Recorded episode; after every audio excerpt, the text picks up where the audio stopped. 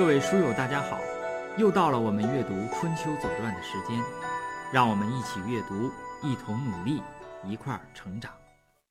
楚人伐郑是一出闹剧，原因是楚国令尹子元对前国君的遗孀，也就是大名鼎鼎的西归，啊，他叫做一人倾三国，对吧？当时呢，这个西国和蔡国因为他而发生了争斗。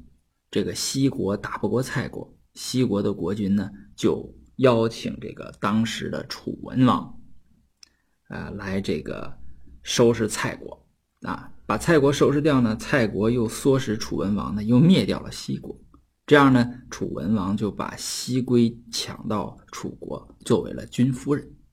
那么楚文王去世之后呢，楚国的这个令尹子元呐，也看上这个西归了啊，那么就对西归呢进行了一场轰轰烈烈的追求啊。首先是先在西归的这个呃住的这个王宫的外面呢进行万舞，然后西归看到之后呢，呃，哭着说，就是这个这种万舞呢是当年大王。要准备战事之前的结果呢？你这个子元呢？你把这种东西用在了我这一个魏王人的这个身上啊！你应该把它用到我们楚国的仇敌的身上啊！那么这个子元呢？呃，一看啊，原来这个西归有这样的心愿，那怎么办？那就咱们就去打这个文王的仇敌吧！啊，想来想去，仇敌在哪儿呢？仇敌就是这郑国人，因为郑国人。他背叛了楚国而倒向了齐国，所以他就以兵车六百乘，这个规模还是比较大的。在春秋时候，这个应该是呃战斗的队伍啊，这个规模比较大，就去打郑国。郑国人被打得稀里哗啦，但是郑国人呢很聪明的，他摆出了中国历史上最早的一出空城计。那么这出空城计呢？成功了，赢得了这个宝贵的时间，从而呢，在齐国霸主联盟的这个干预下，楚国呀就撤出了郑国。鲁国的饥荒，哎呀，鲁国这个国家，我们看这个《鲁春秋》上记载的，呃，这个丰收的年份呢，真的是少之又少，啊，总是有各种各样的灾害。那么，国语呢？这段鲁语啊讲的比较细。呃，首先是臧文仲向鲁庄公献计，要向齐国购粮。那么这个时候呢，表现出了他的智慧。紧接着呢，他又主动的请缨，出使齐国啊购粮，表现出了什么呢？表现出了他的这个责任心啊，负责任。用他自己的话说，叫“贤者疾病而攘夷，居官者当事不避难”。这个很关键啊！当官的人不应该懒政，不应该怠政，有事儿了那就去做事。在位者恤民之患，是以国家无为。今我不如其，非疾病也。在上不恤下，居官而惰。啊，有很多这个居官而惰的啊，也不做不作为啊，他也不做坏事啊，也不贪腐，但是我就是不干活哈，不负责任，非是君也。那么到了齐国呢，展现的就是臧文仲的这个外交的能力，这是非常的强，尤其是他的辞令，可谓是精彩绝伦，对吧？呃，给。齐国扣了一大堆大帽子 啊，呃，他这个外交辞令啊，真的值得我们反复的读一读啊。你看这个臧文仲这个，呃，后边《左传》会赞这个臧文仲啊，说他这个立言于世，成为不朽啊，就是呃后边有这个叔孙木子会说三不朽，有立功啊。呃，立言啊，立德这三个啊，那么臧文仲就是立言那么由此可见一斑啊。臧文仲后边还有戏啊，大家我们往后接着读，还会读到一些臧文仲的一些历史上的一些事情。离机乱进啊，这是呢，就我们春节期间的大读特读了一下它的开始啊，帷幕拉开，后边还要展开的啊。呃，它是史上最早的一出宫斗戏。骊姬呀，作为只身入敌营的奇女子啊，她要说服晋献公。晋献公那是一代奸雄，对吧？要说服这一代奸雄杀害自己的三个亲生儿子啊，这个简直就是不可完成的任务啊！但是随着阴谋的这个展开，我们会读到这场阴谋的诸多细节啊。好，下边呢，让我们进入到庄公二十九年。庄公二十九年的第一件事儿是。修建马厩。我们看《春秋经》庄公二十九年的第一条：“二十有九年春，新年旧。”这个“新”呢，在这个地方呢，应该是个动词，意思是新修了一个马厩。那么，为什么修马厩这件事情？呃，也要这个记到春秋里，因为这件事情在我们今天来看，觉得这是个小事儿啊，对吧？那么他既然写上了，那就一定是要表达一个什么意思？当然，最常见的就是要表达是褒啊或者贬。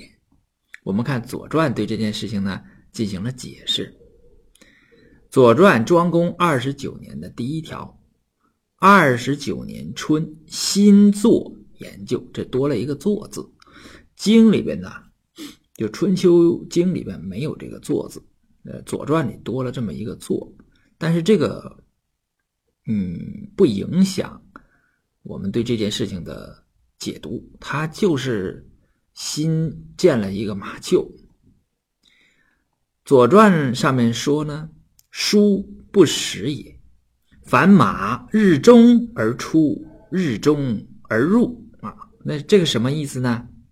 它是这样的，《左传》解说为什么春秋把这么小的一件事儿给记录下来呢？那是因为它不实。前面我们也读到了好多这个不实啊。实际上，呃，我这个二十九年后面还有不实的地方，也有合啊，不是不实，就是合合于实的这个地方。这个实和不实啊，这个是很关键的。为什么呢？因为当时啊，我们是这种农耕的社会，对。那么你要是耽误农时啊，就是如果你呃违背这个农时，就是该种庄稼、该耕地的时候，你你不去做这件事，你去做别的，那么这件事情将来就会引发饥荒，会引发灾难的。就是该呃大家去务农了，应该全去务农，因为当时生产力低。啊，没有多余出来的这种人力物力啊，可以去做这个生产粮食之外的事情，啊，那是那个时代的特点。它不像今天，我们这个农业都机械化了，不需要那么多人，对吧？在当时，呃，甚至还这个连牲口都没有，这个这个加入到这个耕田这这这种这种事里面去，都是人呐，啊，都是靠人力，就两个人同时作业。上次这个。我们讲过，对吧？讲偶的时候讲过这个。呃，那么你看，我们在《论语》里边啊，这个《学而》第一篇第五条啊，那个子曰：“导千乘之国，敬事而信，节用而爱人，使民以时。”你看，前面这都是大词儿，对吧？非常有用的，说敬事而信，节用。然后二爱人就仁义嘛，对不对？哎，但是后边有一个什么使民以时，就可见古人在春秋时候啊，就十分重视这个有违农时这件事情。一旦你违时了，这个事情这个罪过比较大。所以说呢，那么你在春天大家都应该去耕地种地的时候，你却修建这种这个马厩这件事情你就不对了啊，要委实了啊。那么后边解释呢，他说反马，这个反马的意思啊，就是是要要牧这个马啊。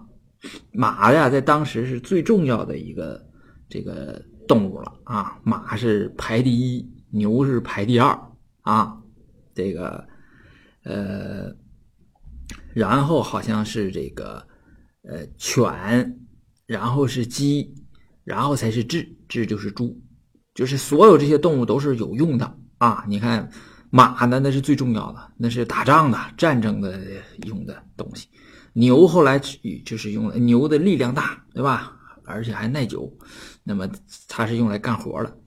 犬呢是呃用来看家护院的，因为狗这种动物啊很忠诚啊，它这个非常忠诚啊。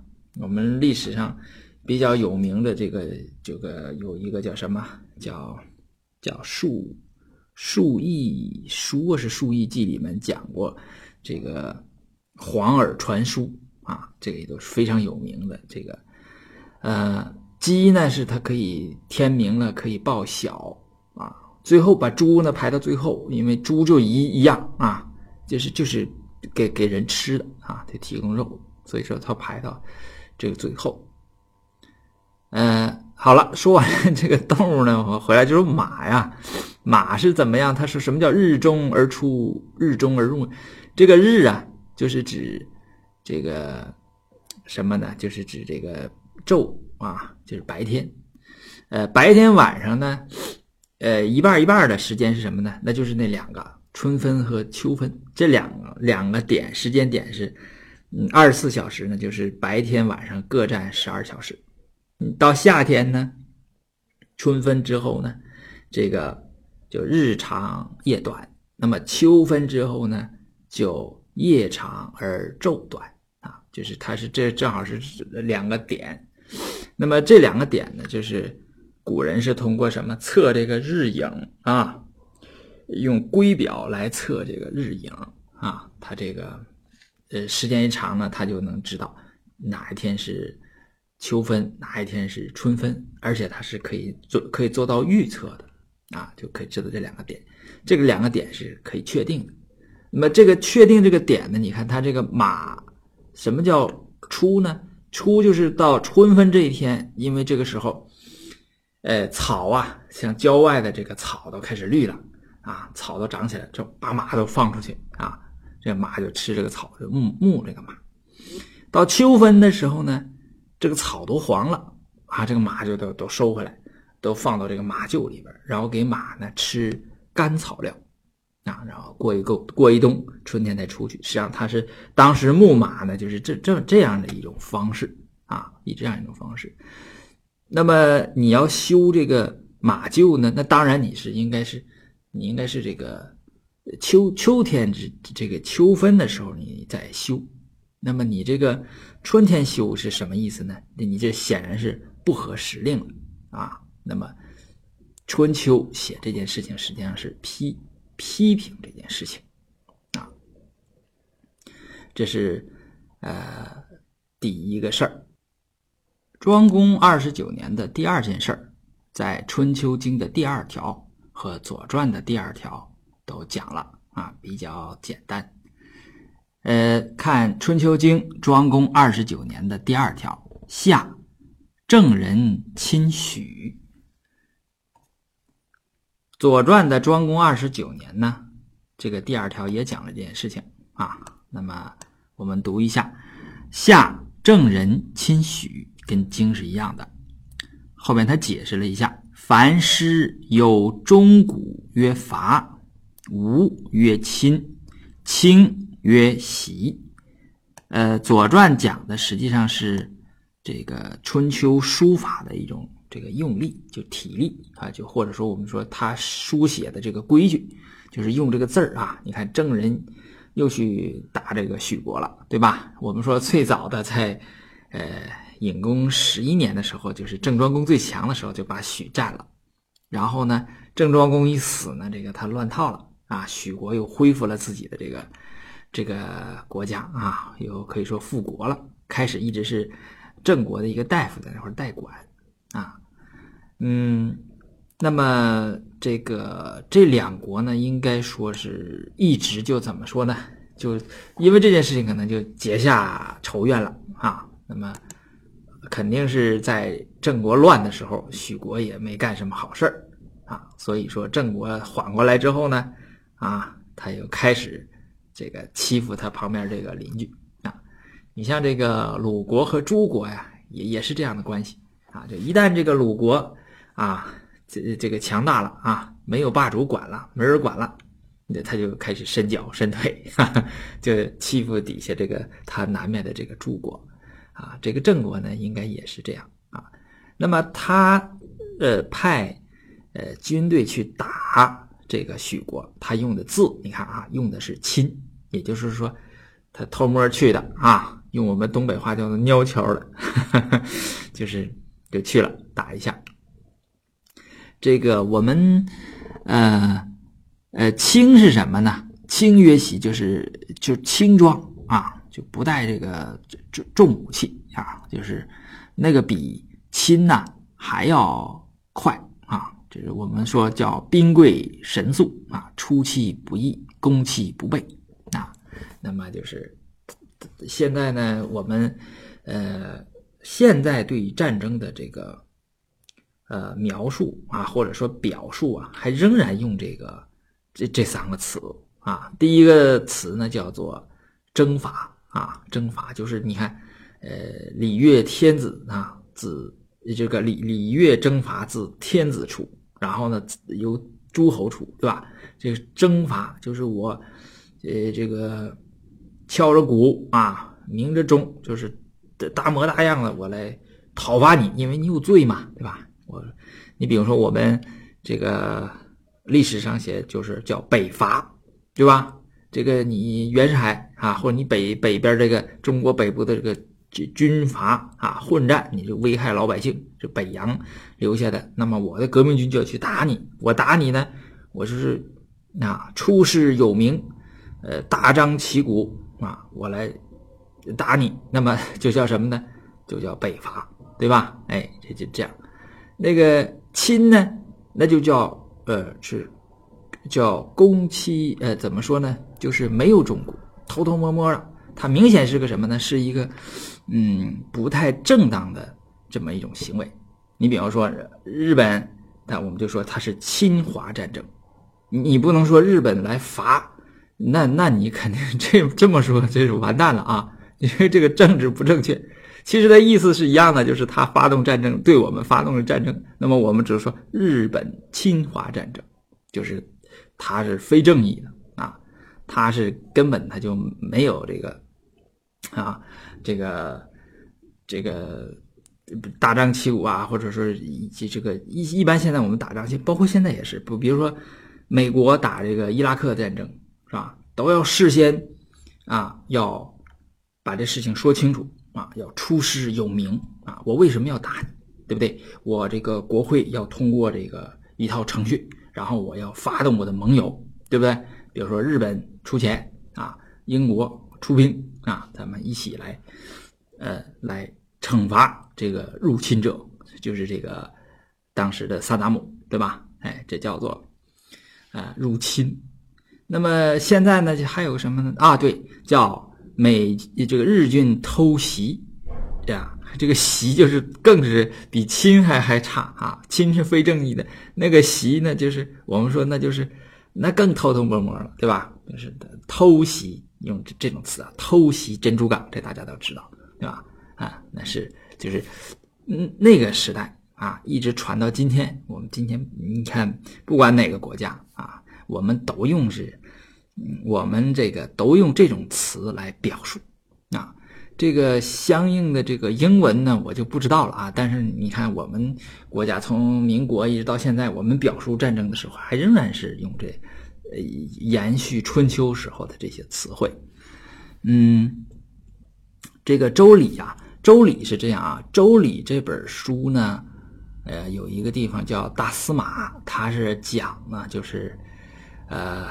这种呃呃，怎么呃，就是呃这个征伐的这有几种情况啊？所谓它叫做九伐之法啊，以正邦国。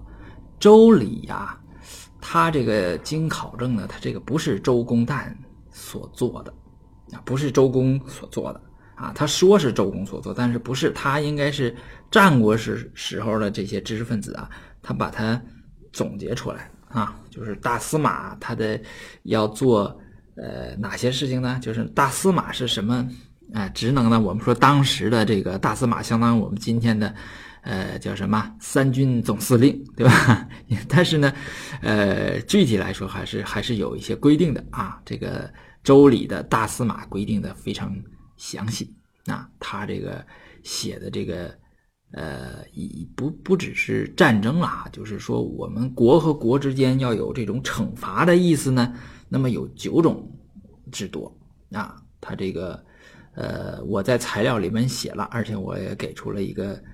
简单的啊，一个怎么说叫做啊，一个一个白话文的这个翻译啊，就是以九罚之法啊，正邦国啊，平弱犯寡啊，则省之啊，呃，贼嫌害民则罚之，等等等等等，有九个啊，九个。那么我举个例子吧，比方说，呃，你看啊，就是有很多都是我们今天用的啊，比方说他说。犯令临政，则度之。嗯，这个犯是罪犯的犯，令是命令的令。那么犯令呢，就是违命。比如说天子啊，或者是呃这个什么，就反正天子吧，天子给你一个命令，你你不执行，你违反这个命令，那我大司马就我就可以派大司马去，呃这这个惩罚你违背命令。临政临啊，临就是呃欺凌。啊，在什么什么上边，对吧？啊，欺负他。那么零欺负这个政呢，就是什么？就是轻蔑这个呃施政的这这个也是政令吧？啊，比如说国家颁布下来一个什么政法，呃，但是底下人不听，不听的话，这个司马就要出来了啊，呀，就要执行这个征伐了。其中一种方方式叫什么呢？叫做度之。度啊，就是堵塞、堵塞。啊，就是用我们今天来说，就是封锁啊。我们 现在有叫什么经济封锁，对吧？就是我们都不跟你做生意了，对吧？你跟我们所有的这个项目啊，所谓经济的上往来这些项目怎么样？我们全给你冻结啊！你在我这银行里存的这个钱，我也给你冻结啊！不是不给你，就不让你动了啊！这个呢，它是什么呢？当时它就是，呃，把你这个。你这个国家，因为你犯令临政，怎么办呢？我就把你国家这个交通要道都给你堵住啊，大家都不跟你来往了，给你封锁住了啊，就相当于我们今天的封锁。这 这个也挺有意思啊，对吧？啊，他这个你像比方说，呃呃，后边一条第九条是最严重了，叫呃外内乱，鸟兽行，则灭之啊。这个就是说，呃。外内外呃外内乱呢，就是你这个外内悖乱人伦啊，行为如同鸟兽啊，那就诛灭他，那就杀掉啊。这那有有个有这九种不同的啊，大司马来执行的这种征法啊，也是细化的话有九种啊。呃，春秋里呢就是就是这三种啊，曰呃伐，曰亲，曰袭啊，这是讲的是郑国人。啊，对许国发动了这种入侵，应该是这种非正义的啊这个战争。呃，庄公二十九年的第三件事啊，也也是分别是一条经一条传，我们读一下《春秋经》。庄公二十九年三秋有匪，《左传》对他进行了解释。那么传庄公二十九年的三秋有匪。为灾也，凡物不为灾，不书啊。这是《左传》呢对他进行了一个解释啊。《春秋》呢，这个啊，主要是这个说了有有灾啊，有这种虫灾。你看这鲁国啊，哎，鲁国这几年真是啊，呃，水灾，然后闹饥荒，对吧？呃这个粮食没长出来，没收没收出来，还得出去买粮。结果张文张文仲厉害，对吧？张文仲出去一说，那这个玉器呢也拿回来了，粮食也拿回来了，玉玉器没交，对吧？这个这个人说的好哈。那么你看，转过年呢还是有灾，这虫灾啊，叫匪盘虫啊。这个在隐公的时候呢，我详细的说过啊。也有个匪，那么在春秋里边，这个啊虫子呀，一共有五种啊，有五种，匪是其中的一种。那么，呃，虫灾呢，一共有十六次啊，呃，这个元隐公的元年出现过匪灾，这是呃关于这场虫灾啊，就我们也不多说了啊，嗯。等以后呢，找个时间，我那个我看过这个论文，就是说这些虫子都是什么东西啊？这个匪盘虫呢，嗯，这个也也很难说啊。但是在隐隐公那个元年的时候，呃，我我我找过一个虫子啊，我呃不管对不对吧，大家就看一看哈，当一个这个新鲜事看一看，哎，也是挺有意思的啊。这是第三件事儿啊。第四件事儿呢是只有，呃，经没有传。我们读一下《春秋经》庄公二十九年的第四件事：冬十有二月，季叔姬卒。啊，这个季国，嗯，怎么说是被齐国灭掉了，对吧？那么季国呢，实际上跟鲁国的关系不错。就是齐国南边这三个小国，莒国、杞国和晋国，跟鲁国的关系一直都不错，可以说是属于世代友好吧。那么，但是晋国和齐国呢，它是以前是这个有有一场什么呢？有有一件什么事儿呢？有一个很苦大仇深的事儿，就是这个晋国呢，他在西周的时候向周王室。进谗言啊，结果呢，呃，王室把呃齐国的一个国君给烹了啊，给煮死了，就是死的很惨。然后过了这个一百多年呢，齐襄公就就因为这个事儿呀，说要报仇啊，就因为以这个事情为由，嗯，就要对晋国动手。实际上呢，是应该是怎么说呢？应该是这个齐。西公哈齐襄公，他们齐把齐国做大啊。那么齐国要想向南发展的话呢，就一定要灭掉这个晋国啊。所以说以以这个为由啊，就要灭掉这个晋国。那么他们用的这个办法呢，实际上晋晋国呢当然是要反抗了，对吧？他当时是联合鲁国，但是鲁国说我没法直接帮你啊，因为这个齐齐国太强大了，我打不过他。然后晋国就向周王室呢，呃，怎么说？向周王室呃请求帮助，他就是和周王室呢这个啊联姻。那么这个时候呢，是鲁国是能帮上忙的，因为周王室的所有的婚姻呢都是由鲁国来操办的。那么鲁国就操办了这个晋国和周王室的这个婚姻。但是这个东西，因为到了东周的时候，周王室啊真是日渐衰微，他已经没有什么能力来管这件事情了。然后到齐襄公的时候呢，齐襄公更更是厉害啊！他一一方面派军队把这个晋国围上，就是我随时就可能把你干掉；同时呢，他又呃釜底抽薪，对吧？这个齐襄公和呃周王室联姻，这样呢你看大家都是亲戚，对吧？我你也是周王室的亲戚，我也是周王室的亲戚，那那么这个那他这个我就可以下手了，对吧？把这个。晋国的这个后背的后援呢，实际上就斩断了。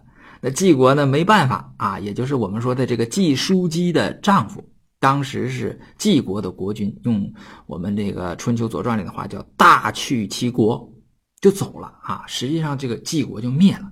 他把这个晋国呢，这个宗这个祭祀祖先的这种宗庙和祭祀交给他的弟弟，然后呢，他的弟弟弟跟这个齐国呢谈判。就是把自这把晋国呢，这个下降为什么一个一个齐国的附庸国，所谓附庸国呢，就是你没有权利了啊，就是你没有你没有掌控这个国家的这个权利，但是你的这个宗族啊、祭祀啊，我还给你保留，你还可以还继续保留你这个庙啊，可以在里边祭祀祖先啊，就是这个呃，也也算灭国了，但是也不算彻底的灭掉了啊。那么这个呃，就是这样的事情。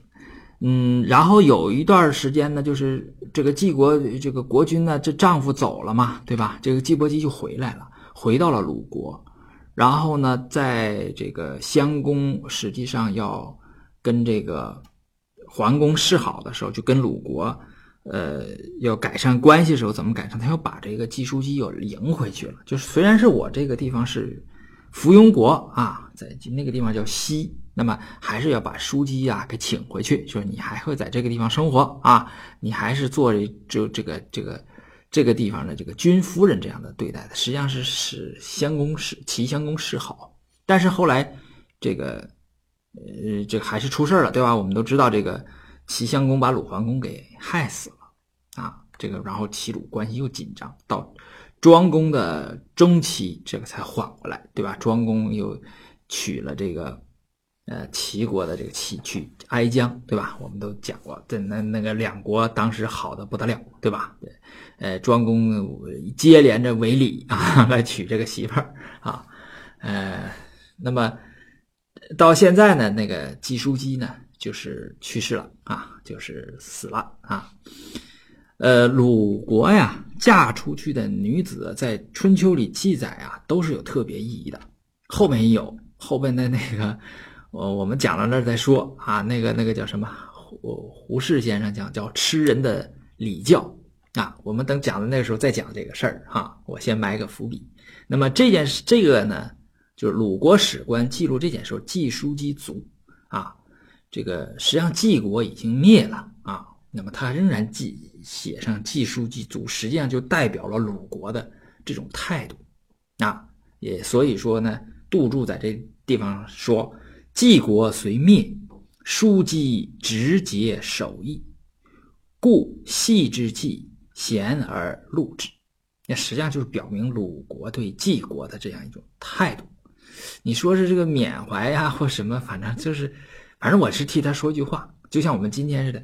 虽然我管不了这个事儿，对吧？就是我，我可能我这个周围我这两个两个人两个人啊，发生了这个呃什么，就是这个。欺凌的这个事件啊，就是以强凌弱。那强的那个我又打不过啊，我又不能说我去帮助这个弱的去打这个强的，对吧？啊，你像这个像梁汉梁山好汉一样啊，路见不平一声吼，对不对？该出手时候就出手。那么这个你你退而求其次呢，就是我出不了手，我出手我也打不过他。那那我也我不能说吼啊，我也说两句是吧？你看怎么怎么地？那鲁国实际上就这意思，既书既足啊。我这里仍然有，我仍然记录这个记过来啊。那么实际上就是它有这个意思啊。这是第四件事儿。我们看第五件事儿啊。嗯，《春秋经》庄公二十九年的五，成朱及房。这个实际上就是修这个两个地方啊，一个是朱地，一个是房地。我们看呢，我给了一个图，这个房地和朱棣在哪儿啊？这个真的是好远呐，他俩隔着好远哈。房在哪儿呢？看这个图啊，房是在鲁和宋中间那个地方啊。鲁就是曲阜，宋呢就是这个商丘，它在它俩呢中间，就是中间隔着一条水呢，就是济水啊。它在济水之南啊，有一个地方。叫房啊，那个旁边呢是成武、单县、金乡啊，就是房，有个小括号啊，里边是丙，就是这是房这个地方啊，它离鲁国的都城呢还有一段距离啊，有一段距离，但是还不是太远啊，就是在鲁宋呃交界吧，这么个地方。呃，这个朱啊就比较远了。在哪儿呢？在我们从这个图啊，在鲁国呢往东去，就往海那边去啊。在什么地方呢？在快到哪儿了？快到青岛，从青岛往西呢，就是诸城，看着吧？今天叫诸城。那在它旁边啊，那个地方是渭水啊，有一条水在叫渭水。渭水的南边啊，那个地方是诸，它应该是在杞国和莒国中间那个位置啊，也不见得是。这个边边边疆啊，但是它是中间这个，它离这个鲁国呀，就真的是很远了啊，反倒离齐国倒是挺近。嗯，所以说呢，呃，你说鲁国有多大呀？齐国有多大？你就单看这个距离，你就看不出来啊。那么可见当时并没有特别细的划界。但是它也有这个边界的这个概念，但是不是我们今天所说的，就是你把这个现在我看好多，呃，网上的这个地图画的很细很好，但是他们就是有一点，就把这个每个国家呢，它给画出边边界来标这个染上不同的色儿，这个是不对的。实际上呢，在当时春秋时代，各个诸侯所控制的这个地区，它不是连成片的。那说白了就是。你把它拿起来，冲着阳光呢一照啊，那里边各种窟窿啊，就是有很多，就是城邑和城邑之间呢，会有很多它控制不了的这个地区。这个地区啊，这控制不了这个地区呢，要么是容夷外族所控制的这个地区，要么就是，比如说像这个齐国往北呢，就是黄泛区，那根本就是无人区，根本就没人，人在那儿，在当时那个条件下呢。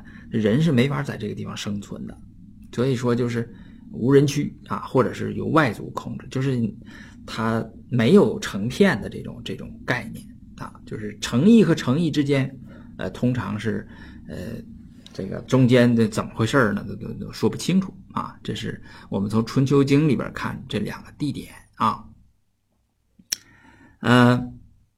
《左传》对这个进行了解释啊，这个解释里边就出现什么？出现这个天文了，又出天文了。我们呢，在这个地方再说一遍哈，就是前面我讲过啊，我不知道那个各位朋友有可能从从这个现在开始听的，或者是你听到现在可能都已经忘了哈。呃，我们读一下《左传》：庄公二十九年四冬十二月，成朱及房，书时也。啊，就是为什么写这件事呢？啊，是说因为它符合时令，前面有一个修马厩不符合时令也写，这个符合时令也写，哈，那就是怎么说呢？怎么都写是吧？那么这个时啊，呃，可不是那么简单啊。这个时就是立法这个事儿不简单，我前面也讲过。后边我们看啊，就是哀公的时候，就孔子啊就说看古代这个书，就说当时这个。立法就是错误的，就实际上春秋时候的人，他们已经发现这个立法呢，嗯，不准啊。就是，呃，举个例子说，我们是个农耕社会，农耕社会每年什么时候播种啊？每年什么时候耕地呀？怎么怎么地的？这这个全都有固定的时间。像我们这次呃读的这条传呢，是修成，它也有时间啊，也不能随便乱来的。那么这个时候你就要定准，因为我们一个你就要抓抓准一个什么事儿呢？就是一个回归年啊，一个太阳的回归年，就是科学概念，就是实际上就是一年啊。这十二个月到底是多长时间？到底是多少天？啊，它不是一个正好的天数，我们知道对吧？哎，呃，今天我们都知道了，但是这古代呢不知道，他怎么发现呢？他就是实际上就是我可能刚开始记得比较粗略。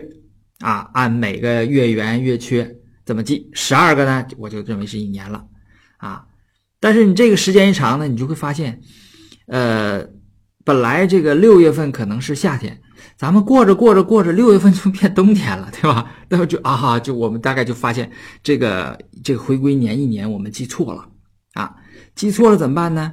啊，我就不能按简单的按月亮来了，对吧？我就得观测一些其他的。比方说，我我爱观测白天，我观测太阳的影子，看这个影子到哪儿了，就在圭表上我刻表刻度啊，嗯，呃，这个可能是把这个春天、夏天大致定齐了，但是呢，我需要定细致啊，就某某一月的某一天啊，或者说呃某某几天，我们说讲是这个呃气候，对吧？呃，这个三天一气，什么呃五天一气是三天一候啊，是三三气是一候，是吧？这样。那么还有一个什么办法呢？就是我晚上看什么？看天，天上的星星。天上的星星，这个天呢是动的，一晚上的一昼夜它动一圈，因为地球自转嘛。就我们在地上看呢，就是这个一晚上它就呃动半圈，对吧？哎，白天呢又看不见了，是吧？啊，那我们就只能看太阳。呃，时间长呢，就是记录啊，还有识别。有的人是有那种那叫什么天赋的，就看他看见这个星星这个图形吧，他就能记住啊。呃，我是记不住啊，他能记住。记住之后呢，他还会传给这个后后一代人传一代人，经过记录啊，一代人传一代，把这个特意特天上特意星星的形状呢，给它命上名啊。西方也这样，西方是黄道十二宫，我们刻度比它细一点，我们是。二十八星宿，二十八个刻度啊。那么有这个这有了这个东西呢，就好了，好好办多了。那么我们怎么定呢？我们把它分成四个星宿啊，就是呃，一共是二十八个，呃，分东方的啊，这个呃青龙啊七宿，呃，什么意思呢？就是我这个我晚上啊。我这个面向南方啊，我这看地平线，这个左边应该是东，右边是西，对吧？左边出来一个啊，是什么东西？我就把它这个记住。就比如说太阳刚下山的时候啊，呃，这个出来一个星宿，我一看，哟，这个是什么什么宿啊？比方说这个，呃，我们举我们这个《左传》里的例子吧，它这个是什么时候观测呢？它是日出之前，就是。早晨太阳要出来了，这个还能看得见星星。这个时候我们看从地平线升起这个星宿，我们就把它记录。比方说是青龙，青龙七宿呢，呃，是角亢、脂肪、心、尾、肌的。那么角和亢啊，我要看见了。比如说从这个地地平线上出来，这个时候我就记成龙线啊，呃，青龙的。这个头出来，我叫龙线。这个时候呢，观测的时间呢叫做辰线啊，就是，呃，一般呢就像我们这个《左传》里写着龙线啊。他说，冬十二月成朱及房书时也，凡土工龙线而，呃，必物借势也。也就是说，呃，我刚才说的早晨啊，能看见。龙秀的角亢在东方，我能看见从它，因为它从地平线上升起来了啊，我能看见。这个时候叫龙现。那么这个时候呢，应该是呃所谓农历的大概九月啊。这个时候呢，要一看见这个事儿呢，这个观察天测呃天象的这个官员就得跟呃国君报告了，说龙现了啊。龙现了怎么办？大家国君就得告诉大家，现在好了。呃，就是这个时候应该是庄稼应该收收完了啊，应该是都收完了，农农农闲了啊。告诉或者是要收没收呢？这时候怎么样呢？就是让大家做好做工程的这个准备，就是我们今年可能要修猪的这个地方的城墙，还要修房那个地方的城墙。这个时候要开始进行策划啊，哪哪波人到哪波去啊？这个。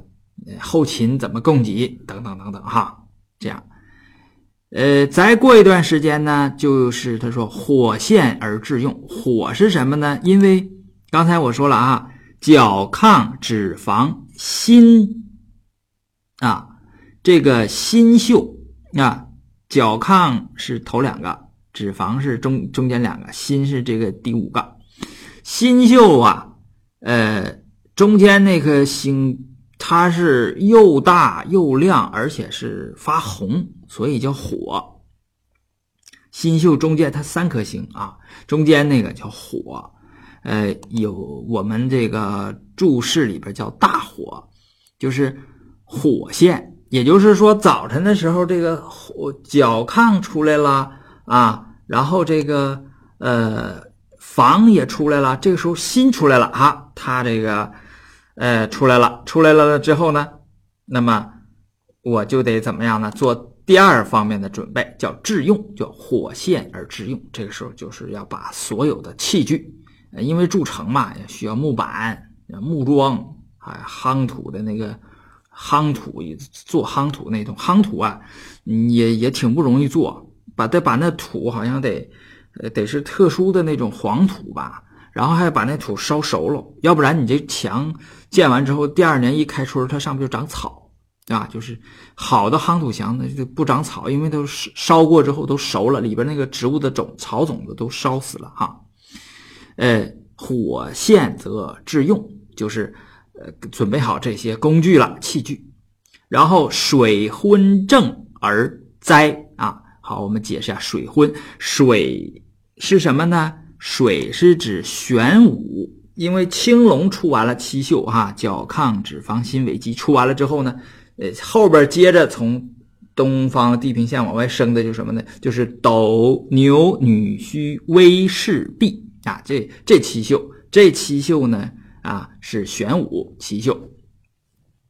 那么其中呢有一个星啊，有有有一个星宿啊，叫一组星，它好像是两个星比较亮。啊，那个呢叫什么呢？叫势，有的时候也叫迎势。你看，迎就是迎见的迎，它这意思就是说，这个时候你一旦这个呃，它出现在哪儿呢？它叫做正，正是什么意思呢？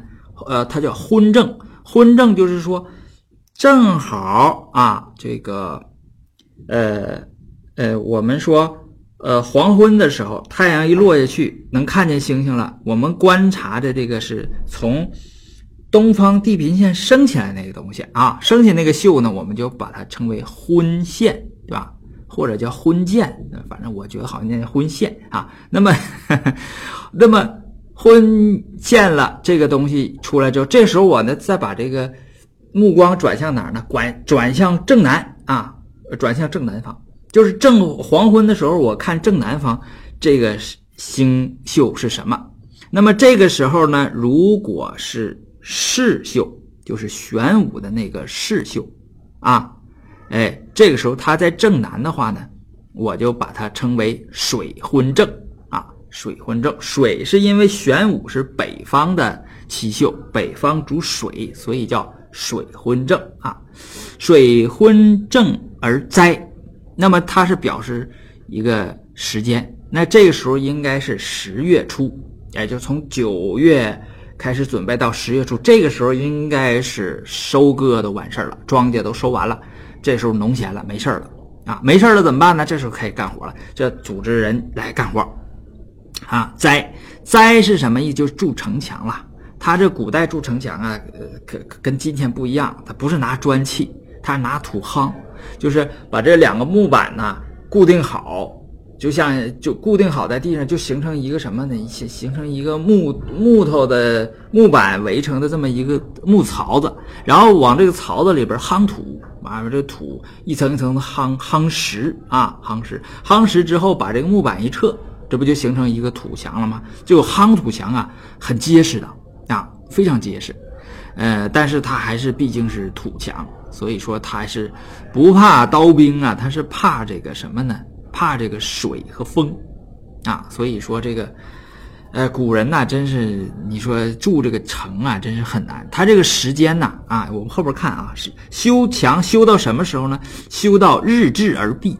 日至啊，就是冬至啊，修到冬至，他也就是修这么大概一一两个月的这个时间。就是每年只能这个时间干活，就这个农耕民族啊，你不管是齐国还是鲁国啊，都都是这个时间干活。其他的时间，这些人呢只能去种地，啊，如果你要是委实的话呢，那你可能就影响，呃，庄稼的这个收割收成。你收成要是收不上来，那你就有饥荒，那就饿死人的，很严重的啊。所以说这个委实是很严重的这个这种失误啊。那么。我也把这个说完了，对吧？就是水水昏正而在，日至而闭啊。那么这个是，呃，这一段就是他这个修成啊，这个呃说时也 也不容易哈，他只是跟这个天文要联联系到一起的。啊，我不知道我这个呃说没说清楚哈？这个事儿啊，就是光靠你们听啊，光靠我说呀，这个也挺困难啊。我给大家准备了一个图，但这个图也不好，它是这个啊，这个视角啊，这个我怎么说呢？这个说就是它这个视角不太好。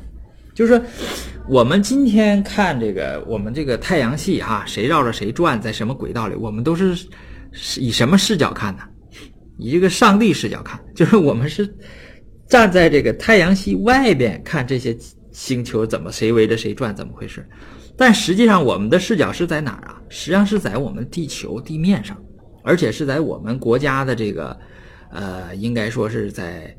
呃，比如说在中原地区吧，它有一定纬度的啊，它在这个北半球中间这个位置观看这个天象，那么它就是在在地面上应该是有一个视野，我觉得应该是把这个地面上的视野给它描述一下。那我我我也没时间画这个图，我只能是用语言给大家呃略微的说一说，就是我们面对着正南啊。呃，我们的左手应该是东啊，右手是西。这个正北呢，实际上就是这个北极星在哪儿呢？在我们头顶的斜后方啊。这因为地球它不是不是这个这这这这个轴啊，这个它不是自转嘛？有个地轴，它这个轴呢应该是斜的啊，和这个呃公转这个轨道这个平面呢，它有一个角度啊，嗯。那么这样的话呢，那么我们这个就有两个东西，一个是地球的赤道，地球赤道向外延伸的叫天赤道，天赤道实际上就是在我们面前的，就是应该是从东方的地平线出来啊，向上那么一个弧，然后呢到西方的地平线的，呃，在在转到地平线以下，对吧？我们要想想极端情况，比如说我要是站在北极的极点极点上。那么呢，我就知道了啊，这个北极星应该在我的正上方，在我头顶的正上方。然后天赤道呢和地平线怎么样了？重合了，哎，重合了，呃，它俩是一样的了。那么我们在呃我们国家这个中原地区呢，这就不是，它歪了一个角度。这个北极星在我们头顶的斜后方啊，然后这个呃地平线是平的嘛，它不都不动，对吧？那个但是这个天赤道怎么就是这？起来了啊！原来是重合的，它就起来了啊。呃，是一个弧形啊。然后就是一个什么呢？黄道，黄道是什么呢？黄道是呃地球绕着太阳公转的这个轨道的这个平面。这个黄道呢，应该和天赤道差不多，也是从呃这个东方啊地平线上往上弧起。在天空中画一个弧，然后在西方的这个地平线就下去了啊。嗯，这个天赤道和黄道它有一个交角啊，有一个交角，大概黄道在地平线的后边啊，也就是说，呃呃，地平线先出来啊，再往后一点呢是黄道线，等到落下去的时候呢，这个地平线在前边啊，呃，这个。黄道呢，那个线呢，在地平线的再后一点啊，就消失在地平线里边。那么这个黄道呢，啊，这个是比较关键的这么一一条呃线。你看西方的那个也叫黄道十二宫，对吧？我们这个就是黄道呃二十八星宿啊，我们就用这二十八星宿来来观测这个黄道。为什么观测黄道？因为有一些行星啊都在黄道上走。啊，就五大行星，我们肉眼都能看见的啊，呃，这金木水火土都在黄道上这来回走，太阳、月亮也都在这上面来来回走啊，所以说这个黄道呢，就就是很关键。呃，那么这个二十八星宿在黄道这一圈呢，啊，它在黄道周围啊，不是正在黄道上面，就周围周围它比较亮的星呢，它作为这个标志了哈，它实际上就是呃二十四小时呢一周天啊，它转一圈啊，但是呢，白天我们看不见呐，晚上呢只能晚上看，对吧？我们观测的时间呢，也就是呃黎明前啊，这个黄昏后这个时候观测啊。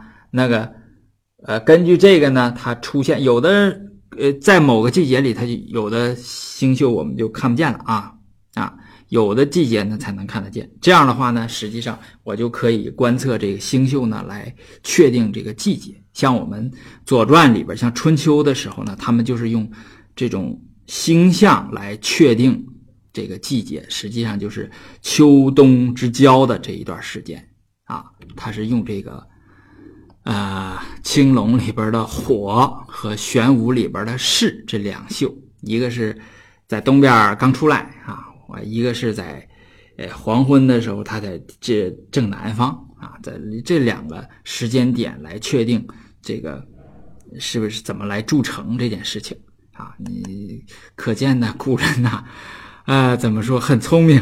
另外一个，对农工民族来说呢，确定这个时间呢，确实也是很难啊。这个这个立法呢，确实也是比较麻烦的一件事情。所以呢，大家是不是也就理解了？说，呃，我们今天不存在这个问题，就是我们呃拿手机就看这个日子，对吧？今天是二月，呃，我录音这个时间二月二十五日，对吧？周日，我们都知道这个。但是呢，在呃历法那个不确定、科科学不发达的古代，实际上，嗯，这种日子就很很难了。就是我。比方说，我在春秋的时候，我就说啊，今天是二月二十五日，其实未必对，其实未必是二十五日，有可能是二十四，有可能是二十六。这个这个历法它是错的，对吧？那怎么办呢？就只能靠这种天文。我们古代人呢，就是更更直接啊，就是说我干脆我就不记是哪天哪天，我就记干支啊，六十天一循环，六十天一循环。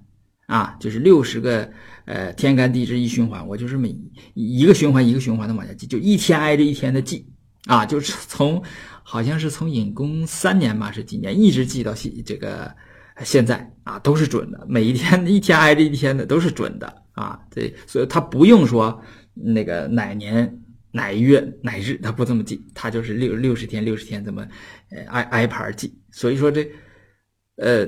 很聪明，实际上春秋那个时候人已经已经意识到这个问题了，就是我们这个历法呀不不准啊，不能按这个日子记，嗯，就是按几几月几号那么记啊。你像我刚才说，就是哀公的时候，孔子就指出来了啊，就跟哀公就说这个这不对啊，这个是呃前面我也讲过，说日观失日失失日了啊，这个。